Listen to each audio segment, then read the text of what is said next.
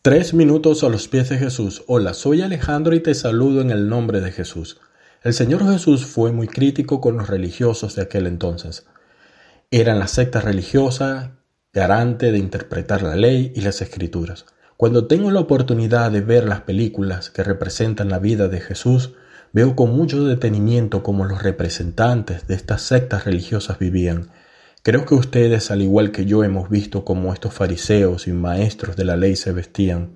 Sus ropas eran en extremo lujosas y de colores hermosos y de telas finas y gruesas, en comparación a las del resto de los ciudadanos, que apenas se vestían con trapos.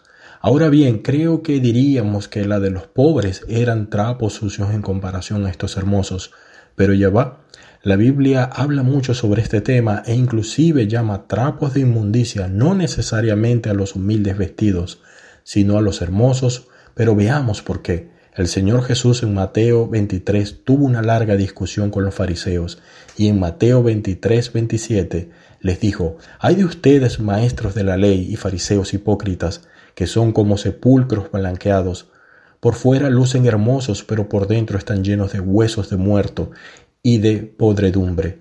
Así también ustedes por fuera dan la impresión de ser justos, pero por dentro están llenos de hipocresía y de maldad. Y hay mucho más. En Isaías 64:6 se nos dice, todos nosotros somos como un hombre impuro, todas nuestras obras son obras como de trapo sucio. Todos hemos caído como hojas marchitas y nuestros crímenes nos arrastran como el viento. ¿De qué nos sirve cambiar el exterior cuando por dentro estamos pútridos? Ahora bien, no está mal vestirnos bien, para nada mal.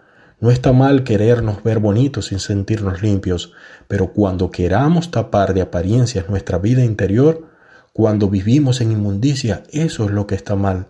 Sabes, hoy el Señor, sí Dios, no solo te quiere limpiar de tus pecados, en Isaías 1.18 se nos dice, vengan, vamos a discutir este asunto, aunque sus pecados sean como el rojo más vivo, yo les dejaré blanco como la nieve, y luego no te dejará así como así, no, Él te vestirá, te cubrirá y te dará vestidos hermosos. Veamos, en Zacarías 3 está una visión y Josué, vestido con ropas muy sucias, permanecía en pie en presencia del ángel del Señor. Entonces el ángel ordenó a sus ayudantes que le quitaran a Josué aquellas ropas sucias. Luego le dijo, mira esto, significa que te he quitado tus pecados, ahora voy a hacer que te vistan de fiesta. Busca a Jesús, al único que puede limpiarte por dentro y por fuera, y que aun cuando no vistas prendas de diseñador, serás vestido sin esconder ninguna impureza. ¿Qué piensas tú de esto? Déjanos tus comentarios y opiniones en iglesialatina.com y esperamos que tengas un día muy bendecido por Dios.